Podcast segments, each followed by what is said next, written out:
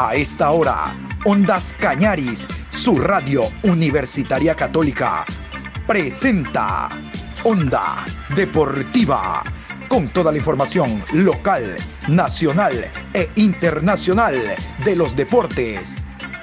Comenzamos.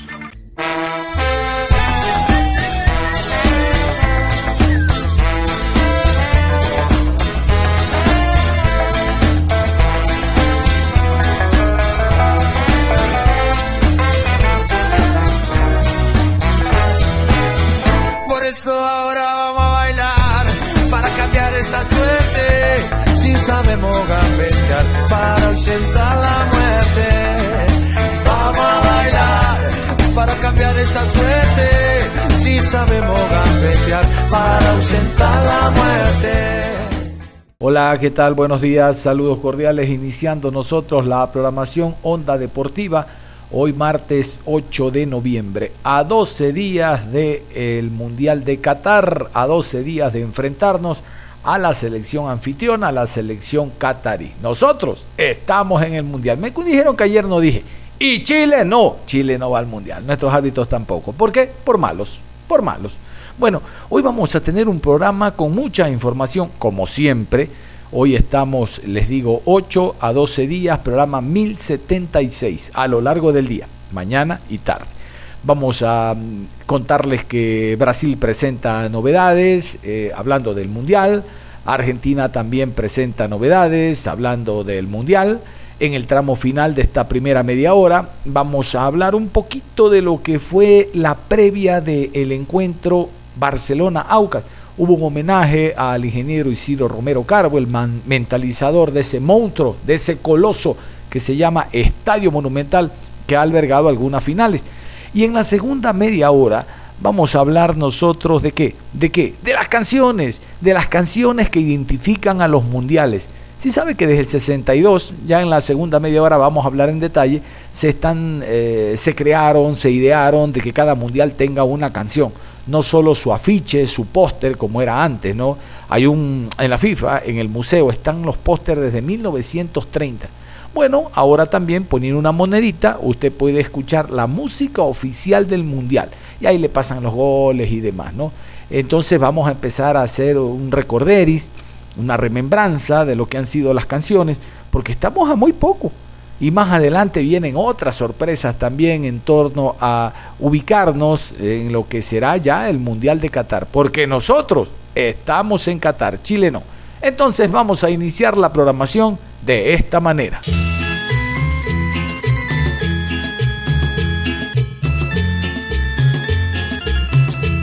En Ondas Cañaris vivimos el Mundial de Fútbol Qatar 2022. Vamos a hablar de la selección brasileña. ¿Sabían ustedes que Brasil es el segundo país del mundo, detrás de Japón, y el primero de Sudamérica, que de Sudamérica, de América, en dar la nómina ya de 26 jugadores que formarán parte del Mundial de Fútbol Qatar 2022. Ese es Brasil. Y en Brasil hay cómo escoger jugadores. Pero Tite no se rompió la cabeza. Vamos a hablar entonces de la selección verde-amarela de los escogidos por Tite. Pero vamos a iniciar precisamente con los detalles en torno a la lista. Brasil ya tiene sus jugadores para el Mundial. Brasil. La Confederación Brasileña de Fútbol publicó el lunes 7 de noviembre la lista final de convocados para el Mundial de Qatar. Brasil presentó una nómina de lujo en su objetivo de conseguir el sexto título mundial.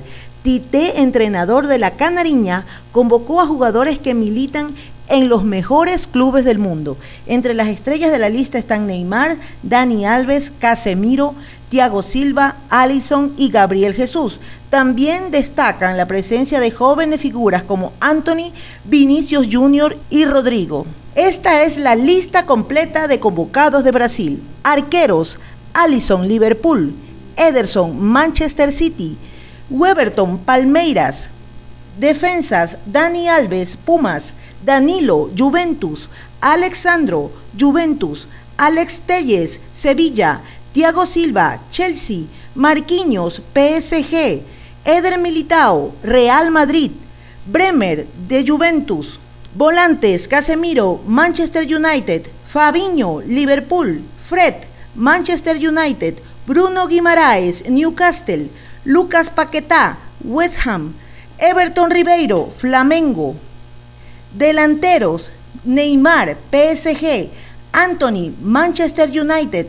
Vinicius Jr., Real Madrid. Rafinha, Barcelona. Richarlison, Tottenham. Gabriel Jesús, Arsenal. Rodrigo, Real Madrid. Pedro, Flamengo. Y Martinelli, del Arsenal. Brasil está ubicado en el grupo G junto a Serbia, Suiza y Camerún. Los sudamericanos debutarán en el Mundial ante los serbios el jueves 24 de noviembre, 14 horas de Ecuador. Vamos a destacar en esta lista la presencia de Dani Alves. Él no pudo estar, recuerdan ustedes, por lesión el 2018, pero a pesar de la edad que tiene y la actuación que está teniendo en el fútbol mexicano, ha sido nominado. Ahora yo no sé si jugará o no de titular, pero lo cierto es que sirve para él que llegue Dani Alves a su cuarto mundial. Y destacar la cantidad y calidad de delanteros, ¿no? Hablamos de nueve al momento en, en Brasil. Por ahí Neymar puede ser considerado media punta, pero el hombre igual donde le das chance te clava un gol, tranquilo, un gol. Y lo de Paquetá, Everton Ribeiro, es verdad, son volantes ofensivos, pero esos también en el área no andan mirando boquiabierta. Oye, boquiabierta. No, esos te marcan goles. Vamos a continuación con la nómina, lo oficial. Ya la escuchamos en la voz de Sibonilla. Ahora vamos a escucharla en la voz de Tite, que es otra cosa. Tite en rueda de prensa directamente de la CFF Confederación Brasileña de Fútbol, la nómina de los 26 jugadores, primera selección de América, segunda en el mundo detrás de Japón, que da a conocer a los elementos que estarán en Qatar. Brasil. Goleiros: Alisson, Liverpool, Ederson, Manchester City, Everton, Palmeiras. Laterais direitos: Daniel Alves, Pumas, Danilo, Juventus. Laterais esquerdos: Alexandro, Juventus, Alex Teles, Sevilha. Zagueiros: Bremer, Juventus, Éder Militão, Real Madrid, Marquinhos, PSG, Thiago Silva, Chelsea. Meio-campistas: Bruno Guimarães, Newcastle, Casemiro, United, Everton Ribeiro, Flamengo, Fabinho, Liverpool, Fred, United. E Lucas Paquetá, West Ham. Atacantes: Anthony, United, Gabriel Jesus, Arsenal, Gabriel Martinelli, Arsenal, Neymar, PSG, Pedro, Flamengo, Rafinha, Barcelona, Richarlison, Tottenham, Rodrigo, Real Madrid, Vinicius Júnior, Real Madrid. La selección argentina, otra, se encuentra en Qatar. Estos ya viajaron el día de ayer. Están en Qatar porque van a jugar un partido amistoso el 16, entiendo. Oiga, viajó utilería, aguatero, hasta peluquero llevaron. Y llevaron unos jóvenes que van a servir también de, de sparring, como le llaman ahora, ¿no? Muchachos que van a ganar su experiencia dentro de la nómina de Scaloni. Vamos mejor con los detalles de eh, lo que significó el viaje de la selección argentina. Selección argentina ya está en Qatar para la disputa del Mundial. La selección argentina partió de Seiza y ya se encuentra en Doha, Qatar, con una delegación para el Mundial que incluye no solo jugadores, sino también a Lionel Scaloni, el director técnico del albiceleste, además de directivos, departamento de comunicación y un staff en general. Claudio Chiquitapia, presidente de la Asociación de Fútbol Argentino, encabezó la delegación a tierras de Qatar. Además de ellos, personalidades como Walter Samuel, Pablo Aymar y Roberto Ayala también están en Qatar, mientras el portero Franco Armani también estaba en el vuelo, además de Federico Gómez, que será el único sparring con el que contará Argentina. Personal como utileros, masajistas, médicos, cocineros, peluqueros, directivos, marketing, prensa y comunicación de la selección estuvo también presente en el viaje para iniciar esa estadía que les promete una nueva copa a los argentinos. Escuchaba que Gómez es el joven entonces que lleva eh. Faltan todavía por integrarse algunos otros, al igual que Ecuador, que Uruguay. Hay jugadores regados por eh, torneos eh, europeos. No miren ustedes, ayer lo del Rayo Vallecano ante el Real Madrid, por allá también hay jugadores brasileños, argentinos, y entonces ellos se integran después. Yo quiero ir en estos momentos para matizar algo de la información que estamos dando con lo que la prensa argentina indicaba precisamente en el momento mismo que desde Ceiza viajaba la selección gaucha a eh, someterse ya a la disciplina, por lo menos estos jugadores, de la selección de cara al Mundial. Scaloni, el técnico de nuestra selección, rumbo a Qatar. Juan Carlos Fernández. Ahí lo vemos con el presidente del AFA, con Chiquitapia, viajó el equipo con lo que es el cargamento, todo lo que van a utilizar. Mm. Dice que hay varios paquetes de yerba, que es lógico para sostener toda una Copa del Mundo.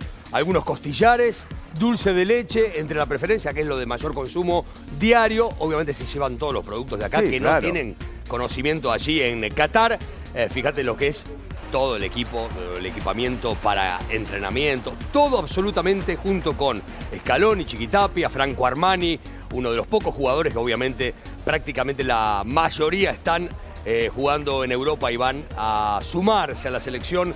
Ya en Doha con un leve entrenamiento, el viaje para eh, el partido ante Emiratos Árabes Unidos, el equipo del Vasco Arrobarreno, que es la previa, el amistoso previo a lo que va a ser el debut de la selección nacional. Esto tiene que ver con eh, Arabia Saudita, que perdió a su capitán en cuanto a la posibilidad de ir a la Copa claro. del Mundo. Eh, al menos está en duda para la lista definitiva. Y esto se plantea, fíjate, mirá. Eh, imposible con yerba uruguaya, siempre presente, no nombrar la marca, pero yerba uruguaya porque es la top entre los futbolistas que tienen buena mano para el mate, buena, mate pa- buena mano para el asado, obviamente para desayunar con dulce de leche y demás. Y uno a uno fueron subiendo a lo que será el sueño, ¿no? Que todos tenemos de poder eh, que vuelva eh, esta selección con la Copa del Mundo. Al menos hacer una muy buena campaña en una semifinal sería. Acá el momento en que Scaloni, obviamente, el reflejo eh, del viaje que tiene, eh, expresado en muy pocas palabras, teniendo en cuenta lo que es la ilusión que dábamos cuenta, ¿no? Que Argentina viaja en esta primera avanzada, después todos los jugadores desde Europa se juntarán con el plantel para darle forma a lo que es eh, el sueño. Primero, te repito, con eh, la previa y ese amistoso y después ya la plena competencia. Queda nada, Pablo. Quedan No, no, claro. horas, podemos Sí, decir, porque si hablamos de semanas, ya son no, 10, 12 hablemos ya de horas, ¿eh? Y si hablamos eh, justamente de eh, lo que son horas, es eh, hablar de la lista definitiva, Claro. de las situaciones. Yo creo que puntualmente es la situación que Sí, tiene de que lo. Chelsea, ¿no? Básicamente. Hoy, en cualquier momento, vamos a tener el comunicado oficial Bueno. respecto de lo que es la gravedad de esa lesión, ese desprendimiento que tuvo eh, del músculo, que significa una gravedad tan importante que hasta eh, en lo que evalúan no alcanzaría con eh, lo que es la kinesiología y demás. Yo digo que lo Chelsea hoy, hoy, hoy todavía está fuera de la lista definitiva, me da la sensación, lo tiene que comunicar oficialmente, me parece el futbolista, tiene que haber un consenso y demás, porque muy difícil la situación para Scaloni, para un referente del plantel, titular indiscutible, ¿no? Con ese trío con Paredes eh, y De Paul que nadie puede olvidar. Pero tendremos lista definitiva, tenemos mucho por delante, a pesar de que falta tan, pero tan poco tiempo para el debut en la Copa del Mundo. Parte eh, toda la delegación que tiene que ver con el cuerpo técnico, no solo Scaloni, sino así está Samuel, Azala y Mar, todos viajan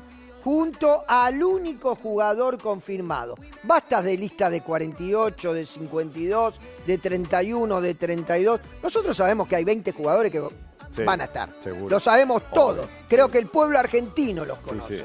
Está bien, perfecto. Pero ahora hay un tema. El único confirmado Sí. hoy es Armani, Claro. que tiene su eh, pasaporte catarí, o sea, es por supuesto que por su- es pasaporte argentino, con eh, el Ayacar eh, como futbolista, confirmado como profesional, ya que si bien todavía no viajan a Qatar, van a estar en España, allí donde se van a Sí. juntar, ya tiene todos los papeles como el único confirmado. Por supuesto, me vas a decir, Pablo, eh, hay 30 y van a salir. Bueno, sí, todo lo que quieran, pero recién En el día de mañana, Daniel, Sí. tendremos oficialmente lo que va a suceder con los Chelsea, con el parte médico del Villarreal, que es tan esperado, porque así estuvieron el cuerpo médico del Tottenham, el cuerpo médico del Villarreal y el cuerpo médico del seleccionado argentino Sí. haciendo una junta entre los tres sin consultar ni siquiera Scaloni para ver qué es lo que va a suceder y con después, el una futbolista. semana más, el lunes 14, va a estar la lista definitiva de los 26. Así es, el lunes 14 es la obligación, en realidad es el día siguiente, pero la van a ubicar para el día 14, como dijo el técnico argentino, que está, por supuesto, en un ratito más saliendo con toda la delegación argentina rumbo a esta gran esperanza que es eh, la obtención de un título que lo merecería en la previa. Después, los partidos, por supuesto, hay que jugar. Tenemos Todavía hay ecos de lo que fue la final de ida, hablando de la Liga Pro Betcris jugado en el Estadio Monumental el domingo anterior, con victoria visitante del Papá Aucas 1 por 0 sobre el conjunto del Barcelona. Yo quiero contarle algo. En la parte exterior del Estadio Monumental, ¿no? en los alrededores del Monumental, hay un espacio para las viejas glorias, no ex glorias, las viejas glorias que hicieron grande al conjunto del Barcelona. Nuestros cholos, los guayaquileños, los cholos, los de antes, los del 70, 70, los de La Plata, los de Millonarios, esos. Esos cholos, jugadores del Barcelona, tienen un busto. Y está la defensa del Barcelona llamada la Cortina de Hierro, el arquero Ansaldo. Se invita a la familia cuando se devela los bustos y demás, porque forman parte de la historia del Barcelona. De hecho, detrás de los arcos del Barcelona, no sé si lo saben, está eh, la atajada de Carlos Luis Morales, que en paz descanse, a un jugador Cerrizuela de River Plate. Del otro lado, una atajada también de José Francisco Ceballos, a un jugador importante, en vida, hermano, en vida. Y en vida, en la previa, ¿no? en la previa a este partido que les digo, final de ida de la Liga Pro Betcris, se hizo un reconocimiento al gestor, al jugador más importante que ha tenido Barcelona en los últimos años, el ingeniero Isidro Romero Carbo, porque fue Romero con su plata más lo que le dio el gobierno de León Febres Cordero, que pusieron la primera piedra para eso que ustedes conocen que se llama Estadio Monumental. Lo mismo le dieron al Estadio de Aucas, a un importante presidente. Lo que pasa es que una inversión fue eh, acogida de una manera distinta por la gente de la costa y otra de una manera diferente por la gente de la sierra, ¿no? Los de la costa hicieron eso, esa belleza que se llama Estadio Monumental, que ha sido final de Copa Libertadores de América, final de un campeonato mundial sub-17, final de, de Copa América, miren ustedes, cuántas finales, semi eh, final de Libertadores dos veces cuando perdió Barcelona y la final que le digo fue la última contra Flamengo Paranaense. Ese es el Monumental. Y le hizo el reconocimiento antes del partido. Les hago un poco de historia para que se entienda lo que quiero que escuchen. El presidente actual, Alfaro Moreno. ¿Por qué? Porque fue Isidro Romero quien lo contrató Alfaro Moreno para que llegue al país, para que juegue en Barcelona. Cuando llegó Alfaro Moreno no creíamos, Alfaro Moreno va a llegar aquí, el jugador de selección argentina, el campeón con Independiente, el que está en España, no, no, no lo creíamos. Bueno, y hay una frase que quedó para la posteridad. Isidro le dijo, te va a gustar tanto el país que vas a enterrar tus huesos aquí, le dijo. Vamos a continuación con parte de lo que significó ese reconocimiento. Primero escuchemos a Carlos Alejandro Alfaro Moreno, el presidente del Barcelona, en este acto. Ingeniero Isidro, después lo conocí y la gratitud será eterna. Aquí estamos, después de 28 años. Eh, gracias por el ser el presidente más grande de la historia. Gracias porque obviamente nos llena de orgullo este estadio hermoso que hace una semana atrás estaba de los ojos del mundo e inflamos el pecho como barcelonistas. Y gracias sobre todo, por haber inculcado en cada uno de nosotros, quienes fuimos tus jugadores, Isidro, esa semillita de amor por nuestra institución que para nosotros es inolvidable, para toda la vida, para siempre. Hoy esperamos todos, en fe, va a ser un día histórico, va a ser un día histórico. Vamos a comenzar la lucha por la estrella 17, pero todos unidos, ¿eh? como en la década de los 80, 90 y como debió ser siempre, unidos en búsqueda de incrementar la gloria que gente como este señor, para mí, el más importante de la historia del club, porque hay un Barcelona antes de Isidro Romero y un Barcelona después de Isidro Romero. No solo por el estadio, por el trato a sus futbolistas, por vivir con grandeza, por convertirnos en verdaderos profesionales. Y hoy inflamos el pecho, decimos, somos el más grande del Ecuador y uno de los más grandes del continente. Gracias Isidro por siempre. Este es nuestro pequeño homenaje a quien marcó nuestra vida. En un momento el ingeniero Isidro, después de dar la vuelta olímpica en el año 95, me agarró de aquí y me dijo, vas a enterrar tus huesos aquí. Ojalá no sea en poco tiempo, sino dentro de mucho tiempo, pero me marcó para siempre. Este pequeño homenaje de esta administración y, nada.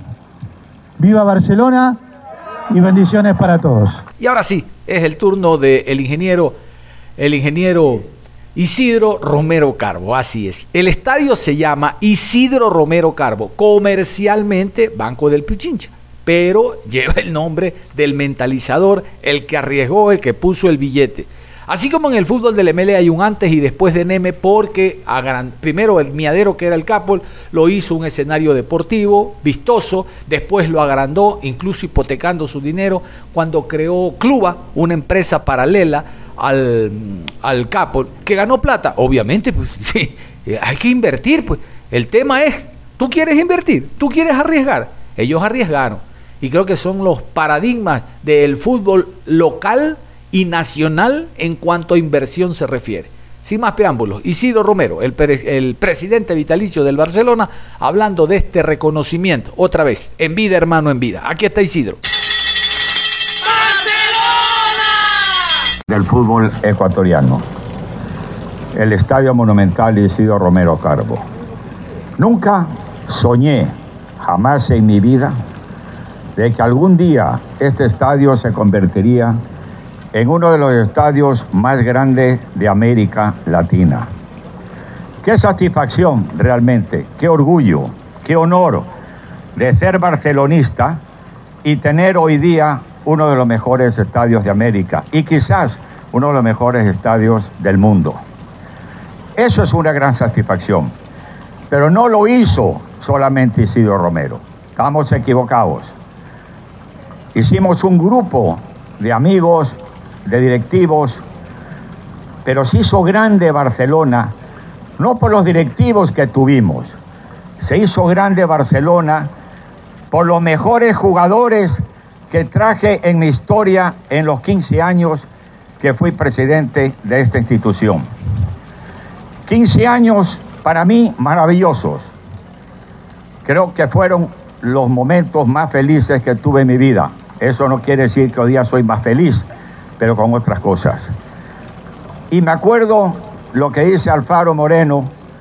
Él jugaba en el Español de Barcelona, tremendo equipo en la Liga Española. Y me decían, contrátalo Alfaro Moreno. Era un jugador que venía de otra galaxia, un jugador que venía del fútbol español, costaba dinero, pero hicimos el esfuerzo y lo trajimos. Pero a la vez me traje otros jugadores espectaculares e hicimos para mí, el mejor equipo que tuve en los 15 años de Barcelona. Ellos mostraron no solamente que eran los mejores jugadores que había en el fútbol ecuatoriano y en América Latina, mostraron su honor, su, su honradez, sus valores y sus principios, que para mí es lo más importante que tuve y los inculqué a todos mis jugadores que Barcelona era la mejor institución que había en el Ecuador y en América Latina. Y teníamos la mejor afición del mundo, como siempre se los he dicho. Y nos convertimos en grandes de América. Fuimos vicecampeonatos, tuvimos dos veces, en el año 90 y en el 98. No digo que nos robaron porque fue la verdad, pero tuve la valentía en Chile contra Colo Colo, decirle al presidente de la Confederación Sudamericana de Fútbol, Comebol, y su vicepresidente, que eran unas ratas, que eran unos sinvergüenzas. y me multaron con 70 mil dólares y un año que no podía, estaba inhabilitado en torneos internacionales. Eso fue lo que yo dije, no podía permitir que la bandera de Barcelona y del Ecuador sea ultrajada por esta gente en un partido contra Colo Colo en Chile. Y cuando vinieron los chilenos, campeones de América, Colo Colo, aquí, en este estadio, los destruimos y llegamos a la final también. Ese es el Barcelona, esos eran mis jugadores. Y lo único que puedo decirles realmente, me complace enormemente que hoy, y ojalá que continúe Alfaro Moreno, ha hecho ejemplo de lo que es su honor, su honradez, sus principios y sus valores. No quiero cansarles, pero sí quiero decirles algo. Hoy día nos jugamos un campeonato. Barcelona tiene que ser campeón nacional este año. Y te lo digo a ti, Alfaro Moreno, tenemos que ser campeones nacionales este año. Y hoy día nos jugaremos todo en este estadio. Y que esta afición no deje de gritar y que luchemos por obtener un campeonato para ilusión de, de la mejor afición del mundo. Por lo tanto, muchachos, gritemos hoy día, ¡Viva Barcelona! Y gracias. Muy bien, vamos a irnos a la pausa, pero antes recordar, no se muevan, no cambien la sintonía, porque después de la pausa vamos a regresar con la música, con las canciones, llámelo himnos si quiere, que identificaron a cada uno de los mundiales desde 1962. Vamos en esta primera entrega a recordar, bueno, hasta donde avancemos, antes de que llegue Juan Pablo, hasta donde avancemos. Vamos a la pausa y regresamos. Onda Deportiva. Regresamos con Onda Deportiva. Y como habíamos dicho después de la pausa, vamos a entrar desde el día de hoy a un programa especial del Mundial de Qatar 2022. Espero que le guste. Iniciamos.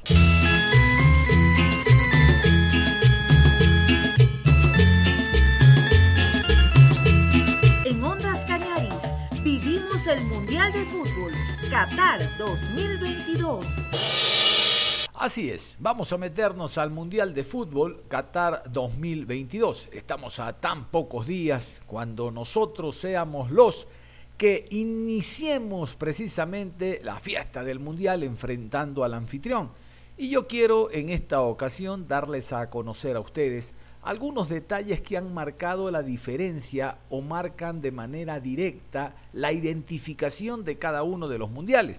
Ustedes recuerdan que desde 1930 hasta Rusia 2018, cada uno de los mundiales ha tenido un sello característico, iniciando el, el póster, el afiche, hasta llegar, por ejemplo, a Chile 1962, donde se les ocurrió a los organizadores tener la canción oficial del mundial, la que lo identifique, ya no de manera visual, sino de manera auditiva. Y de ahí en adelante, no solo que cada uno de los mundiales tuvo eh, la canción oficial, sino por el tema marketing después de la década del 90, la mm, mercadotecnia golpeó y, y sin abrirle la puerta ingresó y ya no hay una, sino dos y tres canciones oficiales, aun cuando una es la base, ¿no?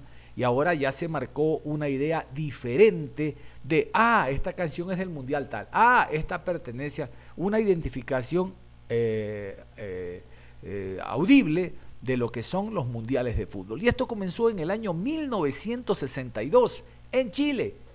Vamos a continuación a conocer la historia de la canción del Mundial de 1962 donde es el punto de partida, donde comienzan las canciones a formar parte también de lo que significa la fiesta del Mundial de Fútbol. El Rock del Mundial es una canción de la banda de rock chileno Los Ramblers, interpretada por Germán Casas y escrita por Jorge Rojas, para lanzarla como sencillo en 1962, con ocasión de la Copa Mundial de Fútbol que dicho país realizaba, siendo la canción oficial y la primera obra musical usada para dicho campeonato.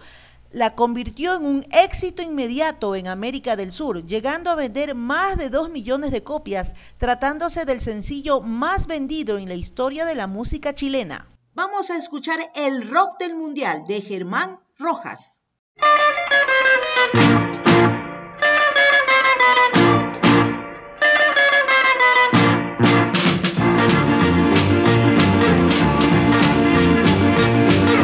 Mundial del 62 es una fiesta universal del deporte del balón como consigna general.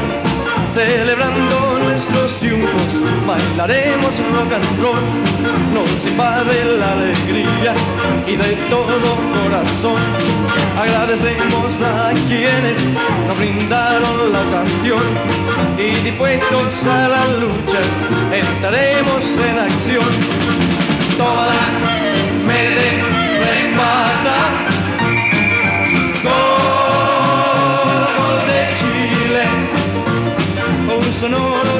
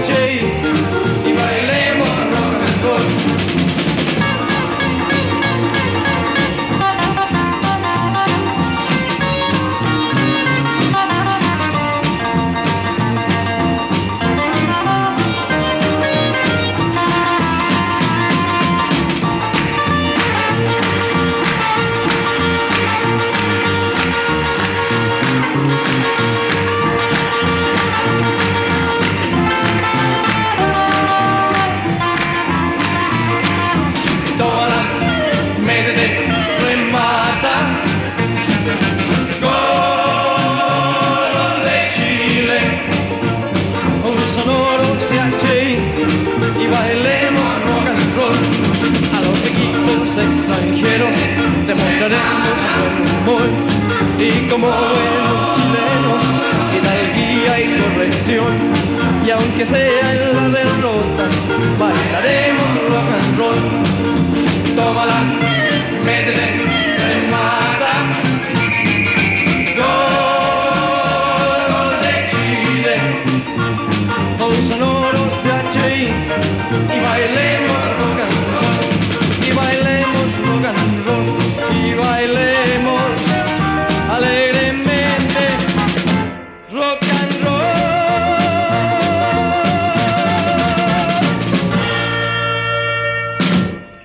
acaban de cumplir 60 años, de ahí quizá el audio que no es tan claro.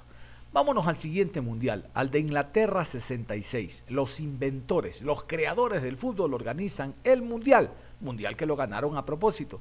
Pero este mundial marca una particularidad, porque no solo, como les dije, desde el 62 en adelante van las canciones, sino que en este mundial aparece la mascota. Esa sí se ha respetado.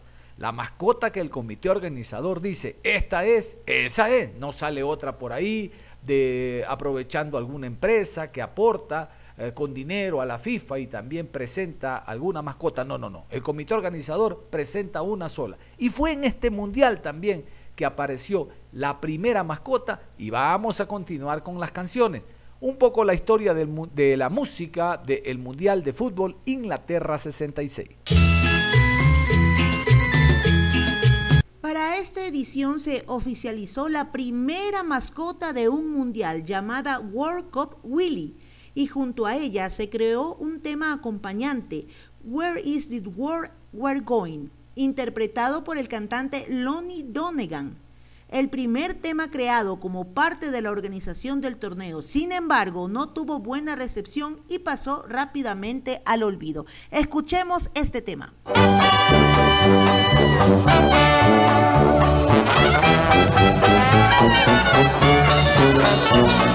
There's a football fella, you all know his name.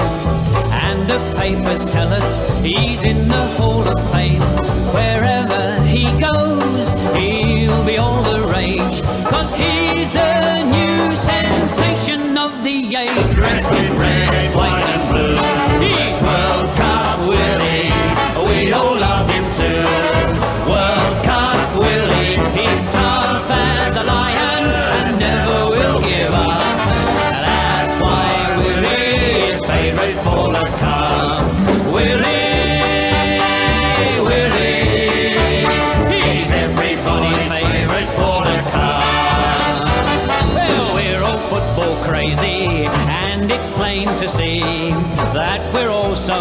happy like one big family. Now we've found someone who makes the rafters ring. Welcome to a brand new soccer king, all dressed in red, white, and blue.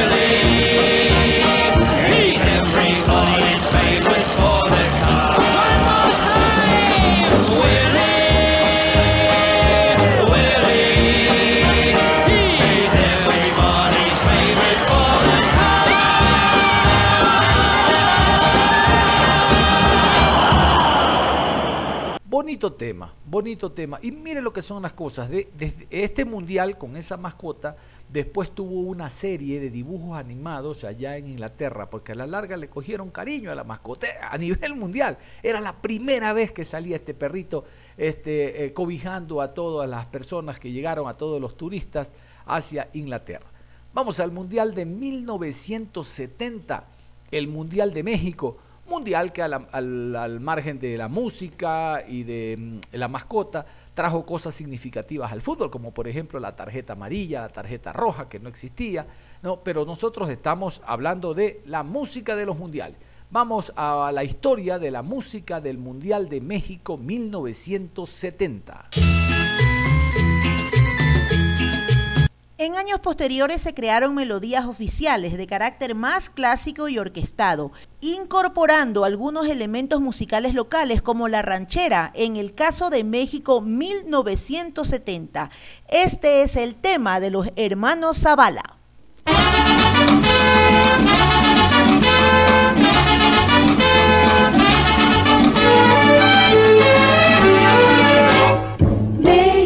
70 va a recibir de todo el mundo al campeón de los deportes. Fútbol México 70, Fútbol México 70, Fútbol México 70, Fútbol México 70. México 70 va a recibir deportes. Fútbol México 70, Fútbol México 70, Fútbol México 70, Fútbol México 70. Y la ansiedad nos invade y nos hace vibrar. Gane el que gane, no importa, vamos a cantar.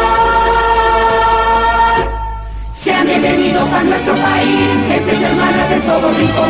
Y en la cancha que gane mejor, el campeón. Sean bienvenidos a nuestro país, gentes hermanas de todo rincón. Y en la cancha que gane mejor, el campeón. Fútbol México 70. Fútbol México 70. Fútbol México 70. Fútbol México 70. Siquitipum, a la bimomba, siquitipum, a la bimomba, a la bio, a la bao, a la bim bom bam. Siquitipum, a la bimomba, siquitipum, a la bimomba, a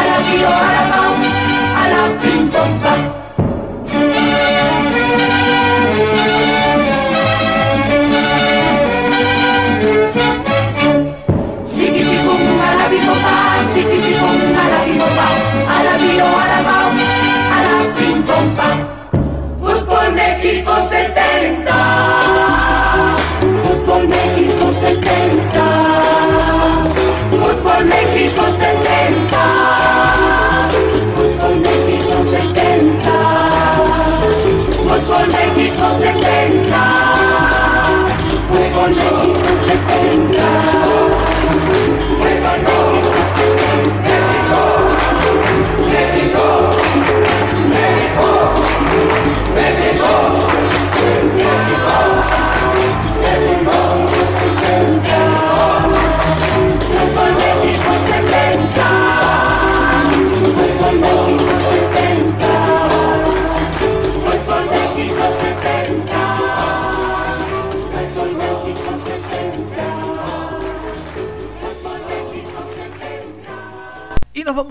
De Alemania 74.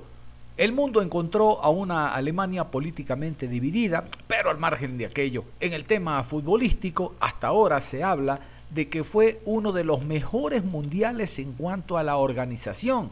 La parte organizativa estuvo 10 sobre 10, propio de los alemanes. Vamos a continuación con un poco de historia de la música de este mundial que tiene una particularidad que más adelante la comentamos. Fútbol is unser Leben, como se leería en castellano esta canción. Es una canción mundial de la selección alemana de fútbol que fue escrita en 1973 en el periodo previo a la Copa Mundial de Fútbol del 74 de Jack White. Fue compuesta, producida y cantada por los entonces jugadores de la selección alemana de fútbol de Alemania Federal. La Copa Mundial de 1974 tuvo lugar en República Federal de Alemania. En el periodo previo, el equipo alemán que había ganado la Eurocopa de 1972 había alcanzado un nuevo pico de popularidad en Alemania. Musicalmente, el alemán Schlager tuvo un apogeo en el 73. Fútbol y Schlager se beneficiaron de la amplia distribución de televisores en los hogares en Alemania en ese año.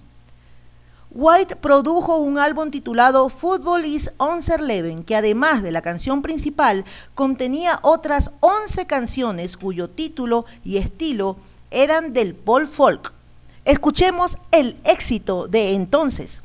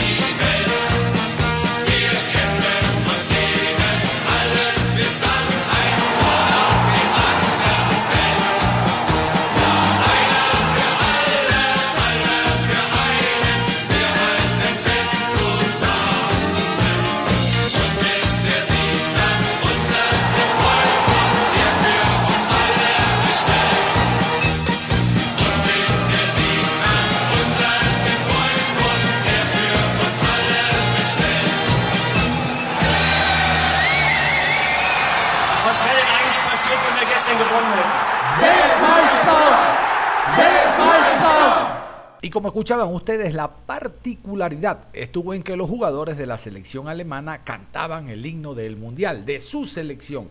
Y ustedes saben, los mexicanos tan originales, entre comillas, después en el Mundial de, del 86, ellos también, los mexicanos, cantaron la canción del Mundial, haciendo un retro a lo que ya habían hecho antes los alemanes. Pero todo esto forma parte de la alegría, ¿no? Vamos a continuación al Mundial de Argentina 78 una Argentina con un régimen militar, pero al margen de aquello también hubo una excelente organización. Volvió la Copa, Li- la Copa Mundial a territorio sudamericano. Vamos a continuación con los detalles y la historia de la canción oficial, o escúchenlo bien, las canciones oficiales del Mundial de Argentina 78. Así es. En Argentina 78, el Mundial fue el himno oficial de la Copa del Mundo de Argentina. El himno fue compuesto por el italiano Ennio Morricone. Sin embargo, este no fue considerado el mejor tema del músico y tampoco tuvo tanta repercusión. De hecho, alcanzó mayor trascendencia la pieza escrita por Martín Darré, que en su primera línea decía 25 millones de argentinos jugaremos el Mundial. Vamos a disfrutar de estos dos populares éxitos, el Mundial y luego escucharemos 25 millones de argentinos.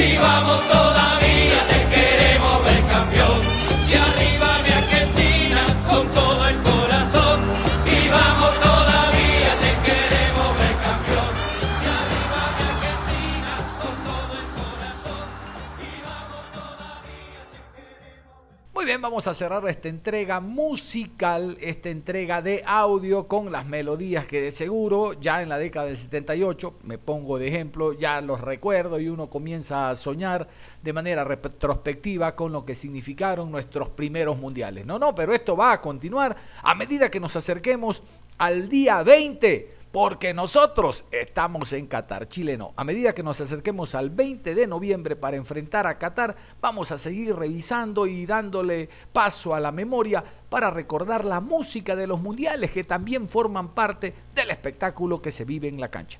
Cerramos la programación deportiva a esta hora de la mañana. Ya está listo Juan Pablo Moreno Zambrano, como siempre, con actitud positiva. Un abrazo. Para ahuyentar la muerte.